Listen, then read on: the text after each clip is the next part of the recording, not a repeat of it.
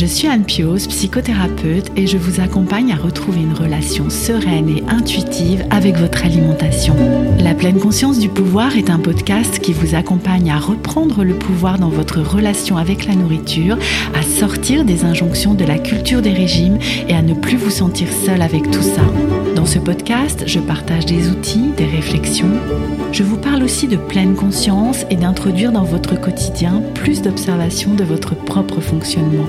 Je vous propose également des témoignages de femmes et d'hommes qui vivent ou ont vécu un trouble du comportement alimentaire ou une relation compliquée avec leur alimentation.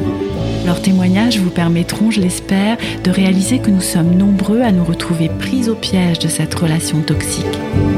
Je vous laisse avec l'épisode du jour. J'ai 26 ans, j'ai souffert euh, principalement d'anorexie mais aussi de boulimie pendant une dizaine d'années. Quand j'étais en classe de troisième, j'avais un léger surpoids. Je m'appelle Inès, donc euh, le petit surnom qu'on m'avait donné c'était Inès la grossesse. Donc euh, toute la journée j'étais là, ok t'es grosse, t'es grosse, t'es grosse. La descente aux enfers, elle a commencé avec une relation amoureuse que j'ai eue. Cette personne-là, un jour m'avait dit, j'aime pas les filles grosses. C'est bien, toi t'es pas grosse. Ok, il n'aime pas les filles grosses, donc il faut absolument que je sois la fille la plus mince qu'il n'ait jamais vue de sa vie. Tous les jours, j'avais ce message d'alerte. Attention, vous mangez au-dessous de vos apports journaliers. Ah bah c'est bien, tant mieux, continuons. J'avais mes compulsions alimentaires, mais comme je n'acceptais pas de prendre du poids, bah je me restreignais ensuite. Et finalement, ce qui m'a fait sortir de la boulimie, c'est le confinement. J'avais plus peur du jugement parce que je me disais, oh, c'est ok, je suis chez moi, personne me voit. Donc je me suis dit, mais en fait, quand tu grossis, tout le monde s'en fiche. Les trois choses, c'est il y a une vie après le collège, il y a une vie après les TCA et il y a des gens qui sont là pour vous aider. Donc n'hésitez pas. Bienvenue dans l'épisode 55 du podcast La pleine conscience du pouvoir. Aujourd'hui, vous allez entendre le témoignage d'Inès que j'ai eu la chance de rencontrer de visu chez elle où elle m'a accueilli pour que nous enregistrions cet épisode. À 26 ans aujourd'hui, Inès a souffert de troubles des conduites alimentaires pendant plus de 10 ans. Cela a commencé au collège, alors qu'à 13 ans, les enfants autour d'elle ne lui laissaient pas une journée sans lui parler de son apparence physique. Vivant ce harcèlement jusqu'à la fin du collège, Inès a fait son premier régime l'été avant la seconde et à la rentrée, elle a reçu tant de compliments faisant le lit de cette croyance si tu es mince, tu es appréciée, valable et si tu es grosse, tu es harcelée. Un régime hypocalorique est arrivé quelques années après, puis une relation amoureuse toxique qui a fait plonger Inès dans l'anorexie. Je ne vous en dis pas plus et vous laisse avec notre échange. Bonjour Inès. Bonjour Anne. Merci beaucoup à toi de m'accueillir chez toi parce que nous enregistrons cet épisode du podcast et ton témoignage chez toi. Donc j'ai pris mon gros sac à dos, je suis arrivée avec mon fourbi, comme je dis. à chaque fois, ça faisait un petit moment que je n'étais pas euh, sortie euh, de mon bureau pour euh, aller enregistrer un épisode du podcast. Donc déjà, je suis super contente de te rencontrer en vrai parce que c'est chouette. Alors nous, on s'est connus par Instagram. Oui, hein, c'est ça. voilà, ce, ce, merveilleux réseau social pour connecter de cette façon. donc nous avons déjà échangé par Instagram par téléphone, mais voilà, de pouvoir se voir là, toutes les deux, derrière chacune de ce côté de la table. Et euh, bah voilà, moi je trouve ça chouette. Pareil, euh, plaisir partagé. Euh, enfin, ça me tenait vraiment à cœur de le faire en vrai, surtout là après deux ans de pandémie mondiale. Exact. C'est pas fini, mais là on a un petit temps de, repos, on va dire. Et je suis super contente de t'accueillir, c'est trop cool et ça confirme que j'aime beaucoup Instagram parce qu'on fait des hmm. rencontres chouettes. Ouais. Alors, Déjà, est-ce que tu voudrais bien te présenter, euh, Inès, euh, la façon qui te convient le mieux, ce qui te vient? Alors, euh, très rapidement, j'ai 26 ans. Dans la vie, ce que je fais, je suis consultante en stratégie financière chez KPMG. dit autrement, c'est en gros, j'aide les entreprises qui ont des problématiques dans leur direction financière à restructurer tout ça. Donc ça, oh. c'est ce que je fais dans la vie. et ça n'a rien à voir avec ce que je fais sur Instagram, qui est beaucoup plus, on va dire, euh, créatif. Et justement, en parlant d'Instagram, j'ai un compte qui s'appelle euh, Lâche ton assiette que j'ai créé en janvier 2022. Et euh, dessus, je parle beaucoup de troubles du comportement alimentaire parce que, en fait, j'ai souffert principalement d'anorexie, mais aussi de boulimie pendant une dizaine d'années. Hmm. Donc, je parle de ça sur mon compte. Et voilà pour la présentation. Enfin, à part ça, si, il y a autre chose. Euh, j'ai un compagnon, on est fiancés, on va bientôt se marier. Donc voilà, je trouve ça ah, important bah, de le. Félicitations alors, parce que c'est un sacré événement qui se prépare. Oui, là. oui. Ouais, oui. Donc euh, voilà pour la présentation. Alors, bah, tu, tu as commencé à l'évoquer. Mhm. Euh, comme je le propose pour chaque témoignage, est-ce que tu serais OK pour nous, nous raconter en fait euh, tout, tout ton parcours d'une manière chronologique? Ce serait. Ou bien du- sûr. Ça te va comme Ah façon oui, ça me va totalement. Euh, alors, quand je dis que j'ai souffert de TCA pendant 10 ans, c'est parce que effectivement, ça a commencé assez tôt. J'ai commencé à avoir, pour moi, des TCA. Enfin, maintenant, je, je le formule comme ça. Oui. Euh, C'était euh, quand j'étais en classe de troisième. J'avais un léger surpoids. Et euh, on a bien fait de me le rappeler, en fait. Tous les enfants à l'école me faisaient beaucoup de remarques à ce sujet. Il y avait vraiment pas une seule journée où on parlait pas de mon ventre, de mes Oh. fesses. Enfin, j'avais tout le temps des remarques à ce sujet. Je m'appelle Inès, donc euh, le petit surnom qu'on m'avait donné, c'était Inès la grossesse. Enfin, Mais c'est oui, horrible. oui, c'est Et, horrible. et- et tu dis, on me l'a rappelé parce que toi, ça t'était sorti de la tête? À l'époque, euh, enfin, je sais qu'en ce moment, il y a quelque chose de très en vogue et c'est très bien, c'est le body positivisme. Oui. Et en fait, moi, quand j'étais en classe de troisième, ça avait déjà un peu commencé il y a dix ans. Il commençait à y avoir, euh, je me souviens, en fait, un peu les, les débuts du body positive. Mhm. Donc ce mouvement-là, il commençait, il commençait à y avoir des blogs où des filles un peu rondes mettaient des photos d'elles. Et je me souviens que moi déjà à l'époque, et je me disais waouh, à l'époque que je commençais à avoir un petit rapport sain à ça, et puis c'est parti en cacahuète. Bref, Mhm. je, je regardais ces blogs-là et je me disais, euh, bah en fait c'est ok, on n'est pas obligé d'être mince pour être bien. Oui. Sauf que ça c'était la théorie. Ouais. Et après dans la pratique, je voyais bien que personne ne pensait comme ça Mhm. et que tous les jours on me faisait des remarques. Enfin, même euh, j'ai un souvenir, euh, j'ai une de mes meilleures amies qui un jour euh, en cours, on était en cours d'art plastique, qui me prend à part et qui me dit oui voilà, je te dis ça pour toi, mais ce serait bien si tu maigrissais un peu. Et je me souviens, je m'étais mise à fondre en larmes. Enfin, en fait, j'avais même pas pu contrôler, j'avais eu une crise de larmes d'un coup. Et vraiment, euh, c'était tous les jours les petites remarques comme ça. Et en plus de ces remarques-là, bah, j'avais aussi les remarques de ma mère. Je sentais bien que euh, ça l'embêtait un peu d'avoir une fille en surpoids. Et c'est des, des petites remarques, mais c'est un peu ah, tu mets vraiment cette taille de pantalon, euh, Mhm. tu devrais faire un Mhm. peu attention. Enfin, bref, Oui. c'était des remarques euh, continuelles. Et en plus, ma mère, elle était tout le temps au régime, donc euh, même chose. euh, à l'époque, elle s'était lancée dans le régime du camp. Enfin, du coup, Mhm. j'avais j'avais 14 ans. Je voyais que ma mère, elle mangeait euh, pas comme nous, Mhm. qu'elle perdait du poids. Donc, euh, je sais pas, ça me donnait un peu des idées. Mhm. Enfin, pour moi, mettez ça, ils ont commencé comme ça parce qu'en fait, j'avais toutes ces remarques-là.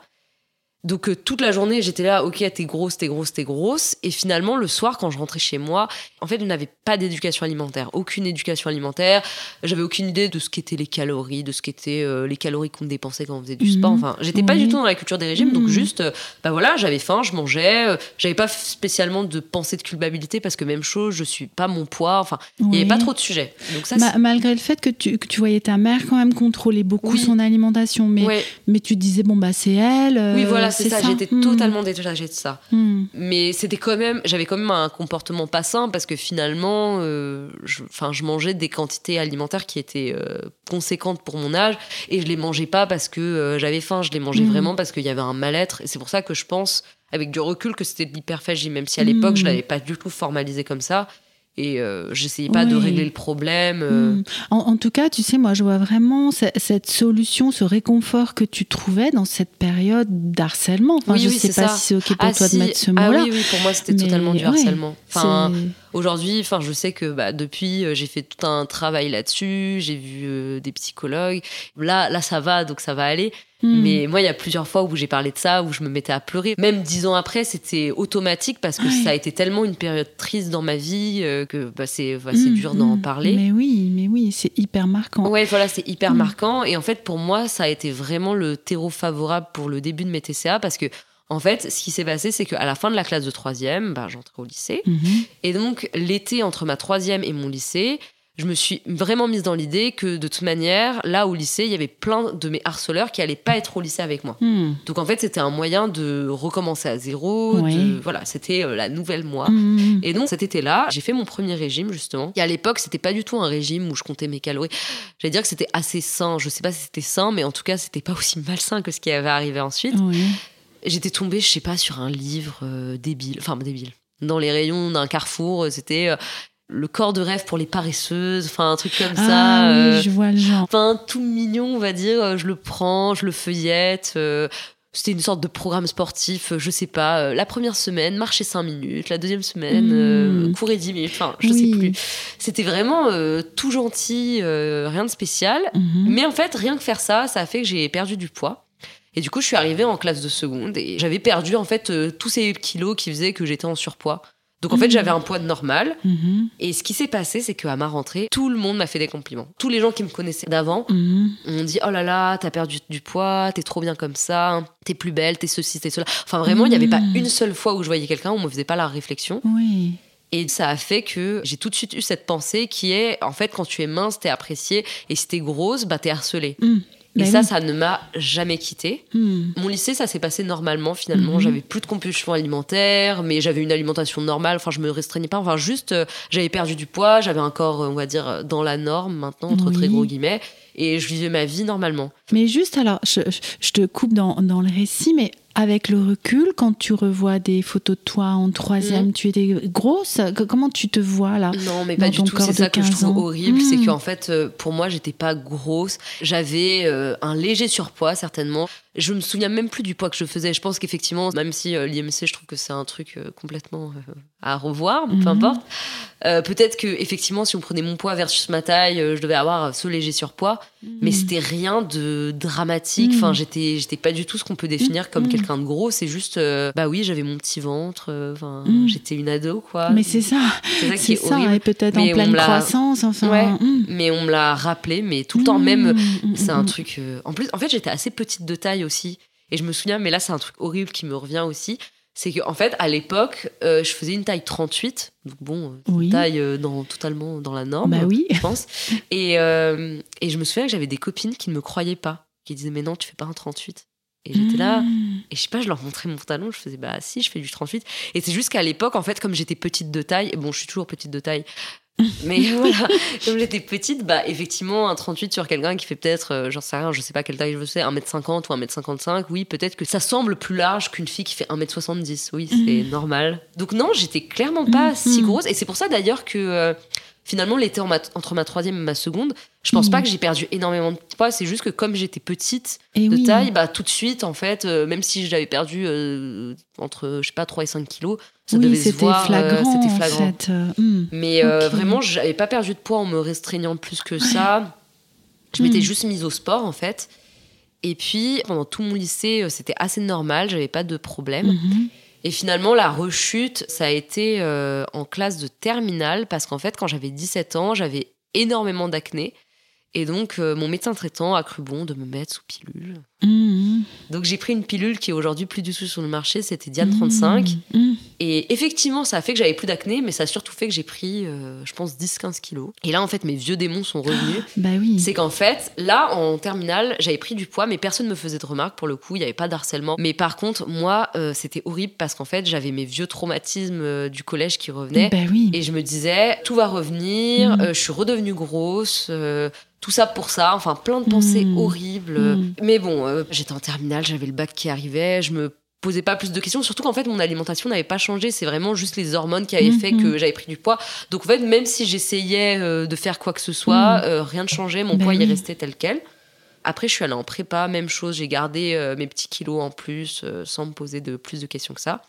Et là, même chose, comme à chaque fois qu'il y a un changement dans ma vie, là Mhm. c'était le fait d'être deux ans en prépa et ensuite d'aller en école de commerce. Mhm. Quand ma prépa s'est terminée, juste avant de passer les oraux pour les écoles de commerce, je m'étais mise en tête, ok, tu vas passer des oraux, donc tu vas être devant Mhm. des gens, Et oui, ils vont te voir. ils vont me voir, donc euh, tu peux pas être comme ça, il faut que tu maigrisses. faut que tu sois présentable. Exactement, il faut que je sois présentable. Et là, Ouais. à quelques mois de mes concours écrits, j'ai commencé, là pour le coup, à faire vraiment un régime. Il y a le comptage de calories. Mhm. En fait, il y avait une fille dans ma classe qui avait parlé d'une application qui s'appelle MyFitnessPal qui permet de Mais compter oui. ses calories. Et voilà, La fameuse. Exactement. Et elle m'avait montré comme ça. Et moi, comme j'étais pas bien dans mon corps, et ben forcément, je m'étais dit ah c'est intéressant. C'est quoi ça les calories? Enfin, Mhm. Encore une fois, Ah je oui, tu, pas tu débarquais oui, complètement. je débarquais dans complètement parce que je Mm. n'avais mais vraiment aucune éducation alimentaire. Vraiment, j'étais une mangeuse intuitive. En fait, je mangeais euh, quand j'avais faim, quand j'avais plus faim, j'arrêtais de manger, je mangeais ce qui me faisait plaisir. Et là, je découvre cette application et je Mm. me rends compte ah ok, donc en fait, tous les aliments que je mange, il y a des calories Et en fait, quand je mange tel aliment, c'est pas la même chose que tel autre aliment. Mm. C'est là que mes troubles alimentaires ont commencé parce que finalement, c'est des trucs débiles, mais quand finalement tu sais que si tu manges des biscuits à 10 heures, ben, ça fait tant de calories. Ben, en fait, les biscuits à 10 heures, tu les manges plus. Quand quelqu'un te les propose, tu dis non. Euh, quand tu sais que le pain tant, bah finalement à la cantine tu prends plus de pain, et etc. C'est un cercle infernal. Et je me souviens à l'époque, euh, quand je rentrais chez moi le soir, je prenais plus de goûter d'ailleurs. Directement, je prenais un dîner. Et pareil, mon dîner c'était un truc térécadé. C'était tant de tomates, tant de ça, tant de ci. Mm. Enfin, je faisais les trucs bien. Enfin, tous les jours, je respectais mon Et total oui. calorique. Et, et comment tu l'avais fixé d'ailleurs, ce total Mais pareil, c'est l'application Vraiment, qui- non? d'ailleurs, euh, alerte pour toutes les personnes qui Mm. écoutent ce podcast. Ne téléchargez jamais ce genre d'application, première Mhm, chose. mhm. Et ensuite, MyFitnessPal, mais le- la pire chose du monde, parce qu'en fait, quand on crée son compte, on doit dire quel est notre objectif. Forcément, moi, vu que je voulais perdre du poids très vite, Mhm. je n'ai aucune idée de l'objectif que j'avais mis, mais je pense que ça devait être un truc du genre euh, perdre un kilo par semaine. enfin. Et oui, dans une perte de poids très rapide. Oui, voilà, c'est ça. Et donc, à l'époque, je me souviens, le nombre de calories qu'il m'avait proposé, de mémoire, c'était un truc qui devait être 1200 calories.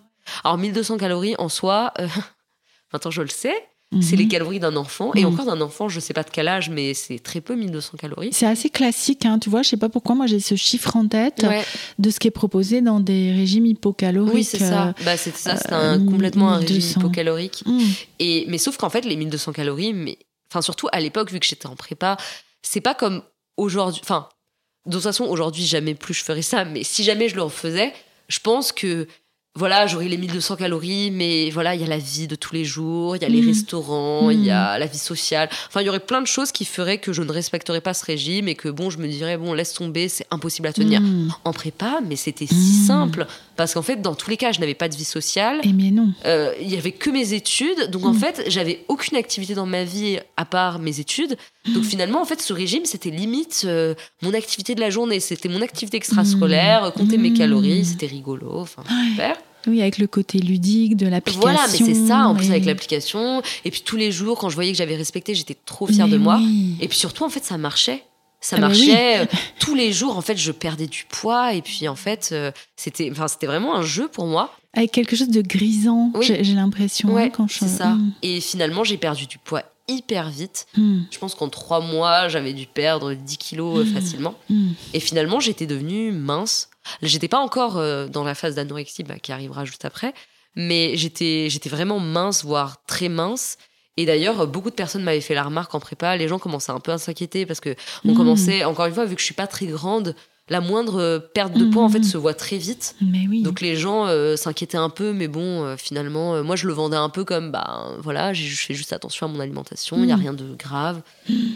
Donc voilà, donc ça c'était la prépa. Donc finalement, je suis arrivée en école de commerce en étant effectivement mince. Mais finalement, j'étais pas en sous-poids, j'étais, j'étais juste mince, euh, normale. Je commençais ma vie étudiante, euh, tout allait bien.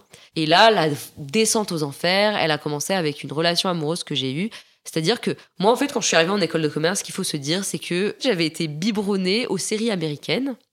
Donc, euh, à un peu la vie sur les campus, etc. Mm. Et mes profs en prépa m'avaient aussi vendu ça, c'est-à-dire on m'avait toujours dit Oh là là, la prépa c'est dur, et puis vous allez voir en école de commerce, c'est la chaise longue, ça va être la meilleure période de votre vie.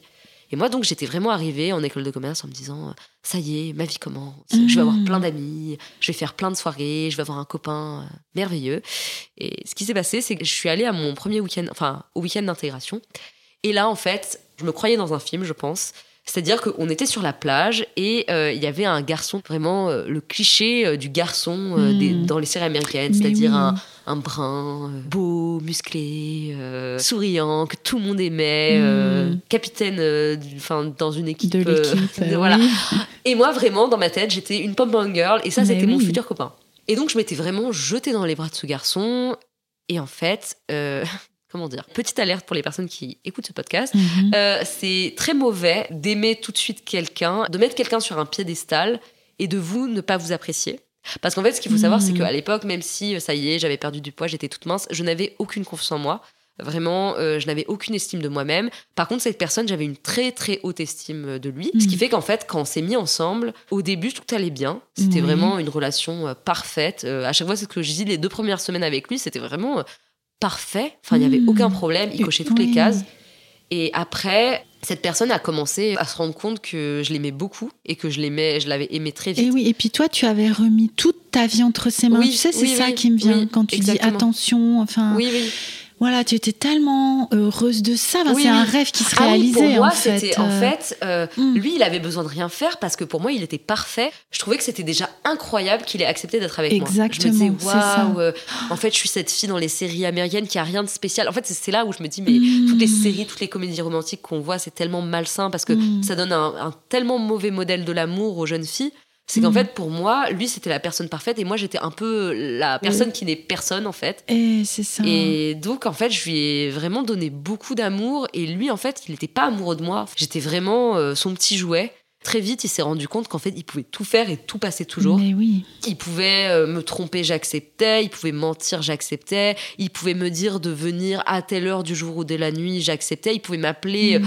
En plus, j'étais un peu sa psy. Dès qu'il avait le moindre problème, il me racontait tout. Je devais le conseiller. Lui, par contre, jamais il m'aidait pour rien du Mm, tout. mm. J'étais à sa merci. Et en fait, ce qui s'est passé, c'est que cette personne m'a dit très vite non mais à un moment je vais te briser le cœur. Et finalement c'est arrivé effectivement. Du jour au lendemain il m'a quitté parce que euh, il avait trouvé une autre fille qu'il trouvait euh, plus sympathique et il m'avait dit ah tu sais euh, moi j'ai besoin de trouver la femme de ma vie. Je pense que tu n'es pas la femme de ma vie. C'est peut-être plutôt elle euh, donc dans le doute euh, arrêtons-nous en là parce que moi j'étais vraiment folle amoureuse. Et du coup cette rupture a été très compliquée pour moi et c'est ça en fait qui a fait que euh, je suis tombée dans l'anorexie parce que je vais expliquer pourquoi. C'est qu'en fait cette personne-là un jour m'avait dit j'aime pas les filles grosses. C'est bien toi t'es pas grosse. Wow. Voilà. Mm. Sauf que si on retourne dans mon passé, Bah moi oui. en fait je suis une ancienne fille, enfin fille grosse même si encore une fois comme on l'a dit Mm, j'étais pas mm. grosse au fond. Mais voilà j'avais pas dans, toujours eu dans ce ta poids-là. tête, hein, tu étais une Oui, fille voilà, grosse. oui, c'est ça. Dans ma tête, Mm. j'étais une fille grosse, Mm. une fille grosse qui avait certes perdu du poids, donc maintenant qui ne l'était plus, mais qui pouvait toujours le Eh redevenir. ben oui. Donc je m'étais dit, oh mon Dieu, et tout, il aime pas les filles grosses. Et donc, euh, déjà, au moment où il m'avait dit ça, je commençais à refaire un peu plus attention. Et là, en fait, comme il m'avait quitté, je m'étais dit, ok, il n'aime pas les filles grosses, donc il faut absolument que je sois la fille la plus mince qu'il n'ait jamais vue de sa vie. Ah. Comme ça, il va vouloir revenir avec moi, il va se rendre compte que cette autre fille avec qui il veut être, elle n'est pas aussi belle que moi. Et ça, tu te l'es dit euh, consciemment. Ah oui, oui, je me Oui. le suis dit hyper consciemment. Mm. Vraiment, le lendemain matin, Mm. j'avais pris une décision. Allez, go, là, on fait vraiment euh, le régime Mm. euh, de ta vie. On s'inscrit à la salle de sport. À l'époque, en Mm. plus, c'était le moment où le mouvement fitness commençait à arriver. C'était en 2015, peut-être. Mhm. Euh, donc, moi, j'avais commencé à suivre plein de comptes sur Instagram qui étaient hyper malsains. Et en fait, bah, je m'étais lancée là-dedans. Et pareil, vu que je n'étais plus chez mes parents, c'était super simple parce que je faisais mes propres courses. Ben. J'allais au sport, je faisais énormément de sport. Et en fait, ce qui s'est passé, c'est que petit à petit, j'ai recompté mes calories, comme euh, quand j'étais en prépa. Oui. Sauf que là, c'était beaucoup plus drastique et qu'en fait, j'avais des règles alimentaires, mais des trucs, euh, encore une fois, euh, je, je remets Oui, un avertissement. Je remets un avertissement, il y aura Oui. beaucoup d'avertissements dans ce podcast.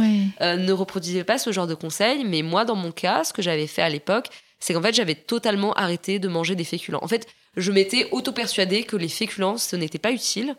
Et en plus, à l'époque, j'avais une sorte de biais de confirmation, c'est-à-dire, comme je voulais me dire que les féculents, ce n'était pas utile, je passais mon temps à faire des recherches Google. Bah oui. En quoi les féculents sont mauvais pour la santé? Bah, bien Et donc sûr. voilà, je ne lisais que des articles qui Mm. me disaient ça, donc j'étais j'étais dans mon truc. Oui, Bon ça. voilà, après euh, l'arrêt des féculents, ça a été ah le petit déjeuner, c'est pas forcément utile, donc voilà, jeûne intermittent. Et c'est là, tu vois, que du coup, le cerveau se branche Oui, sur le biais de confirmation, Oui, oui, c'est en ça. fait. Et je ça. vais trouver toutes les ah informations voilà qui vont les dans le sens oui, voilà, c'est ça, de- toutes les de- informations qui vont dans de ce mes croyances. Ouais, c'est ça. Mm. Après c'était euh, ouais, euh, l'huile c'est pas forcément utile. Mm, Enfin, mm. vraiment tous les trucs à éliminer, je pense que je les ai éliminés et je les ai tellement éliminés en fait, c'est que même en comptant mes calories, l'application elle-même me disait que je ne mangeais pas assez. Enfin, Ah. cette fameuse application dont j'ai parlé tout à l'heure, Mm. là en fait, je, je, je pense j'arrive, je sais même pas combien de calories je mangeais, mais j'arrivais pas aux 1200 calories, c'est sûr. Mm, mm. Et en fait, tous les jours, j'avais ce message d'alerte attention, vous mangez au-dessous de vos apports journaliers. Et moi, en fait, pareil, ça, je le prenais comme ah bah c'est bien, tant Bah, mieux, tant mieux. continuons. Mais c'est ça. Voilà. Toujours ça de gagner. Oui, enfin, toujours ça de hein. gagner, Mm. exactement. J'ai fait ça pendant des mois. Et Mm. même chose, j'ai perdu énormément de poids. Et en fait, ce qui se passait, c'est que je vivais plus chez mes parents, mais à chaque vacances scolaires, je revenais chez mes parents. Donc, en fait, à chaque fois que mes parents me revoyaient, ils voyaient que j'avais perdu du poids. Donc, au début, ils se disaient, bon, elle a perdu un peu de poids. C'est sûrement parce que, j'en sais rien, elle fait plus de sport. Sauf qu'en fait, à chaque vacances, je revenais, j'avais perdu du poids, j'avais perdu du poids, j'avais perdu du poids. Et là, en fait, je me souviens, les vacances de Pâques, j'étais vraiment arrivée, je pense, à mon poids le plus bas. Je sais pas, je devais peser euh, 43 kilos, enfin un truc. euh. Alors que quand, enfin encore une fois, si on replace dans le contexte, Mhm. quand j'étais arrivée en école de commerce, je n'étais pas grosse, j'étais déjà mince, j'avais déjà perdu du poids avant, donc je devais faire peut-être 53 kilos, disons. Mhm. Euh, là, j'avais perdu 10 kilos de plus, donc en fait là, c'est bon. J'étais vraiment anorexique, enfin, dans le sens euh, très médical du terme, c'est-à-dire Oui. que si on prenait mon poids, j'étais vraiment à un IMC euh, très bas. Mhm. Et là, mes parents ont commencé à s'inquiéter Mhm. et à me dire il y a un problème. Moi, de toute façon, j'étais dans le déni, donc je disais bah non, il n'y a pas de problème, Mhm. euh, tout va bien. Sauf qu'en fait, il y a eu un moment où j'étais un peu face au problème. C'est que à l'époque, je prenais la pilule et euh, dans tous les cas, il fallait que je renouvelle mes ordonnances. Et mon médecin traitant était chez mes parents. Donc encore une fois, à chaque Mhm. vacances scolaires, j'allais chez mon médecin traitant. À chaque fois, il me pesait. Donc, Mhm. À chaque fois qu'il me voyait, mon poids baissait, mon poids baissait. Et lui, il a Mhm. sa petite courbe, donc il le voit. Oui. Et là, vraiment, il me dit ton poids là, c'est même pas qu'il est en train de baisser, c'est que là, en fait, ton IMC est trop faible, tu es en sous-poids. Est-ce qu'il y a un problème? Qu'est-ce qui se passe? Que- Oui.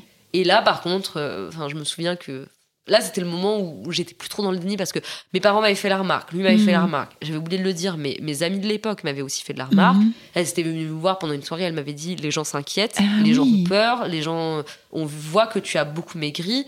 Donc en fait, là, il commençait à y avoir beaucoup de personnes euh, dans mon entourage qui s'inquiétaient. Mhm. Plus euh, ma meilleure amie qui, pareil, euh, on s'était très fortement disputé à l'époque. Elle m'avait dit Tu as un problème. Et moi, vraiment, j'étais dans le déni. Je disais Non, je n'ai pas de Mm. problème. Je fais juste attention à mon alimentation. Enfin, Eh j'étais oui, complètement. c'est ça, tu avais ces œillères. Ah oui, j'avais ces œillères, mes fameux billets de confirmation. Donc, Oui. bon. Mais, mais euh, physiquement, tu te sentais comment? Affaibli ou il y avait cette pêche qui restait? Non, Enfin, même comment tu te pas, sentais? parce qu'en fait, j'étais tellement persuadée que je faisais les choses bien Mhm. que même pas. Surtout que pour moi, encore une fois, à l'époque, je sais pas si c'était vraiment de l'anorexie. Je pense que c'était de l'anorexie parce que dans tous les cas, il y avait cette peur de prendre du poids, le fait que j'étais obsédée par la Mhm. balance, que je faisais très attention à mon alimentation. Mais moi, au début, je l'avais plutôt formalisé comme de l'orthorexie.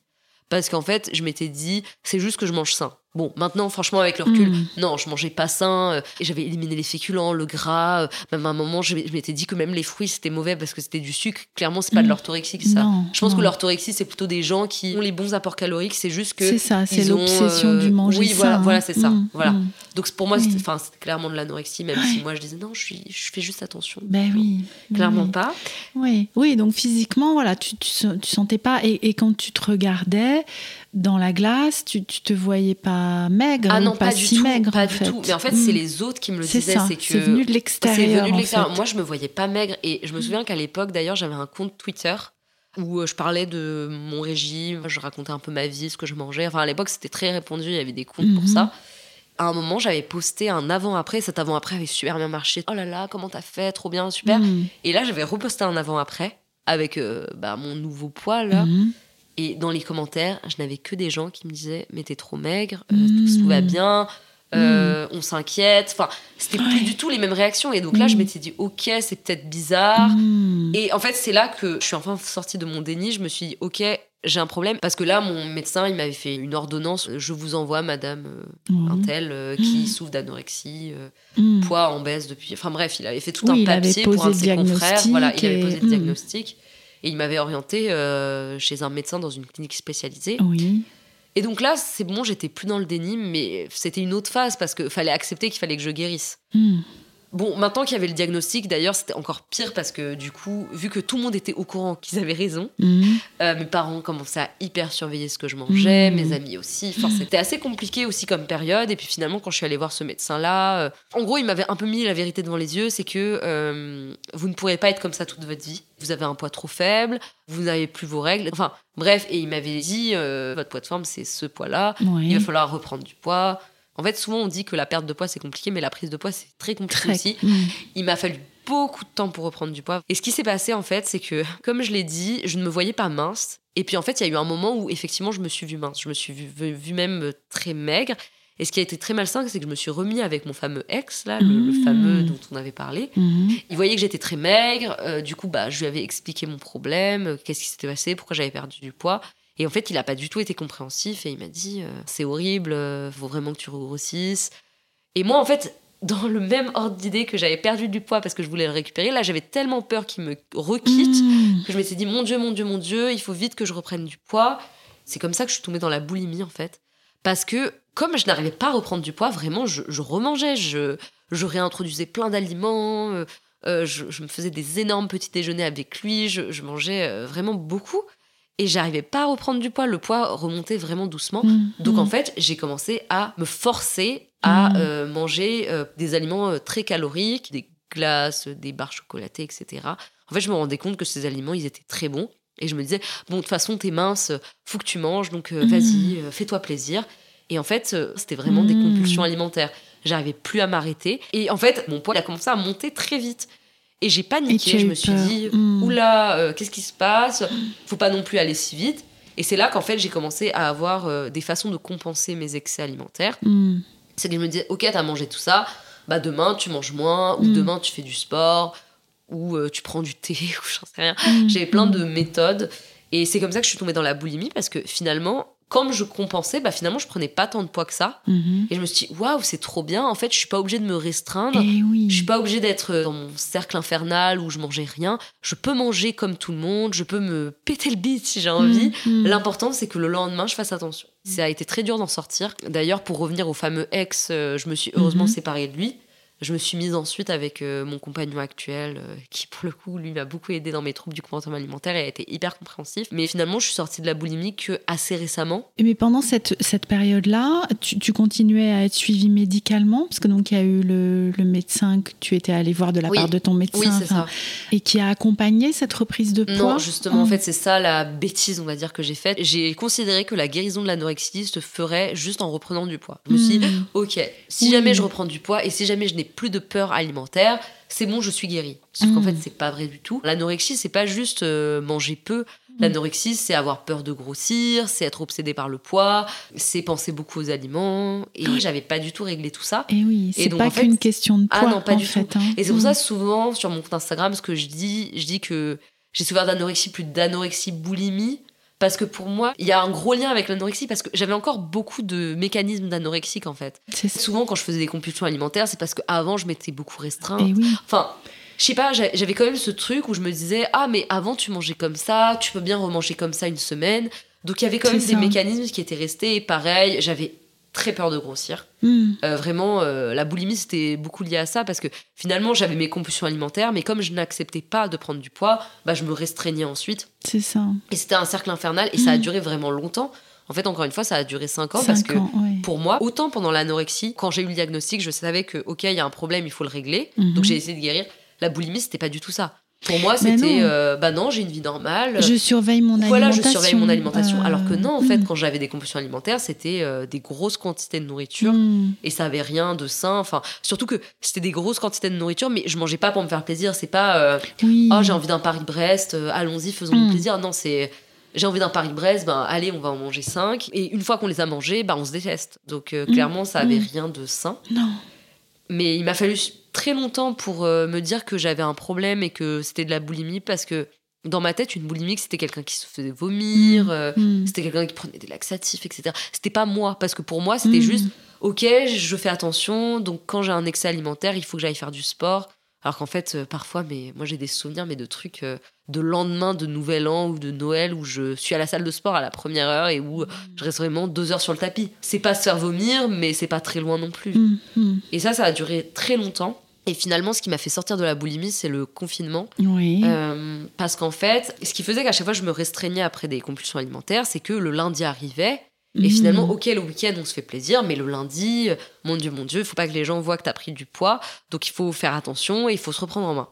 Sauf que là, ce qui s'est passé avec le confinement, Mm. c'est qu'on a été enfermés chez nous et il n'y avait pas de lundi en fait. Eh non. C'était un dimanche tous les jours. Et en plus de ça, pendant le confinement, petit rappel, euh, il y avait quand même beaucoup de contenu lié à la nourriture. Les gens passaient leur temps à faire des Mmh, cookies, des gâteaux, du oui. pain. Franchement, pour quelqu'un qui a des troubles du comportement alimentaire, c'est hyper compliqué parce que toute la journée, on voit des gens qui se font plaisir, mangent. Mm. Mm. Et moi, j'étais là, mais mon Dieu, mais tout le monde fait des cookies, tout le monde se fait plaisir. Pourquoi moi, je me ferais pas plaisir? Et là, bah, c'est ce qui s'est passé. J'en ai fait des cookies, des gâteaux, du pain. euh, et je me suis autorisée à manger plein de choses. J'allais à la boulangerie, j'achetais tout ce qui me faisait plaisir.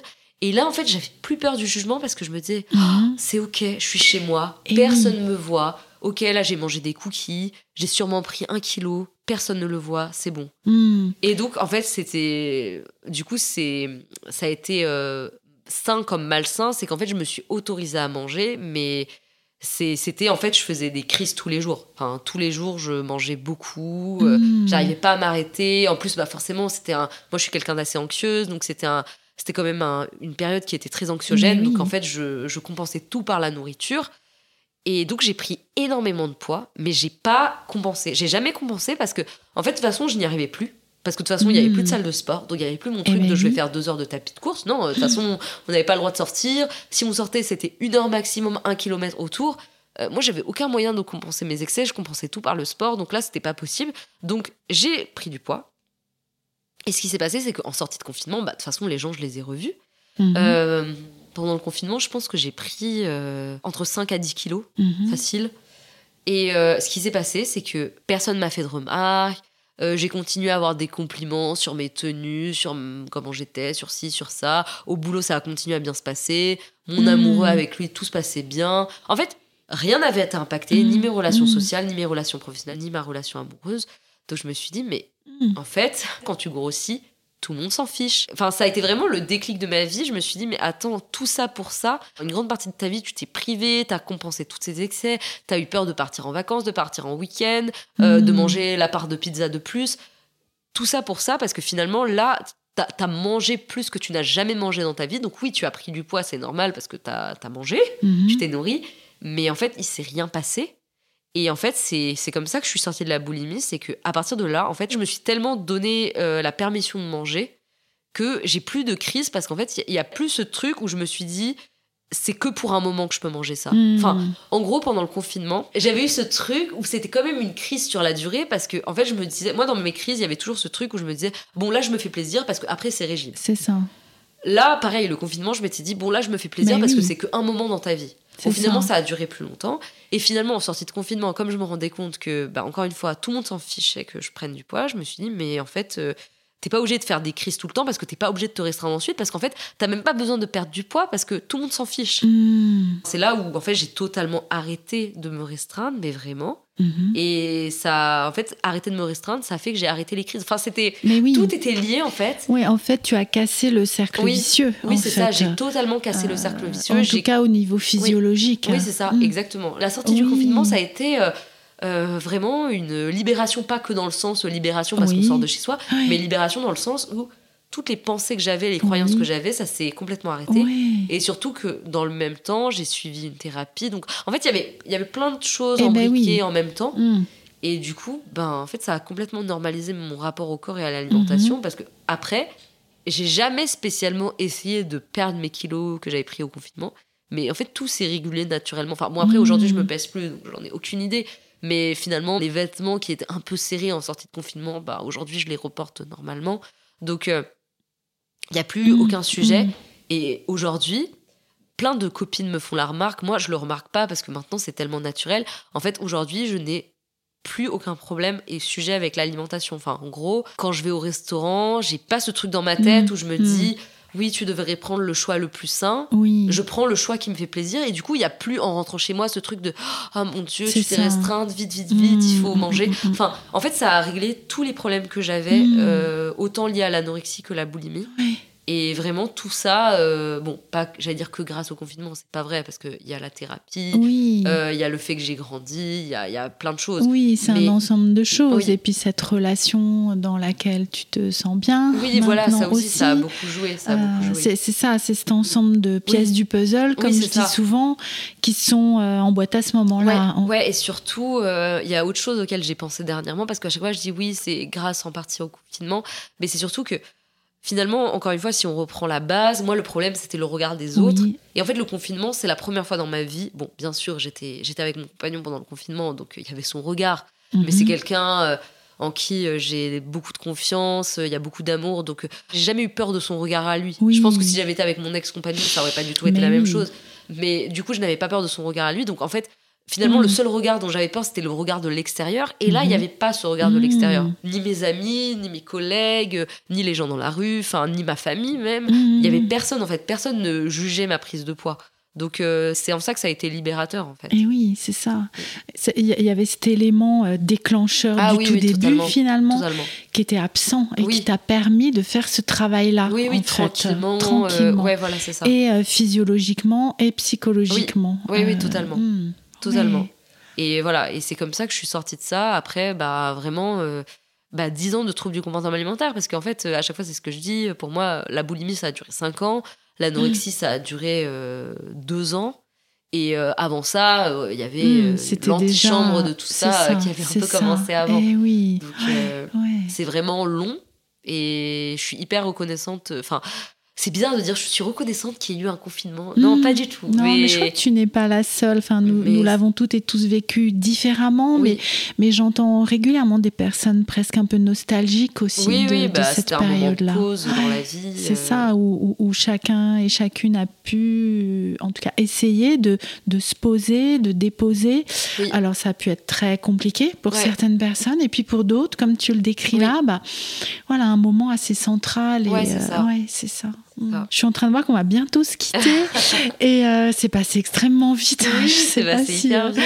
et comme je demande généralement aux personnes qui viennent témoigner, est-ce qu'il y aurait une dernière chose que tu as envie de partager, un élément important, ou nous dire, bah voilà, où tu en es aujourd'hui? Enfin, Mm, comment, oui. comment tu souhaiterais conclure? Alors, il y a trois choses que j'aimerais dire. Enfin, trois choses. Oui.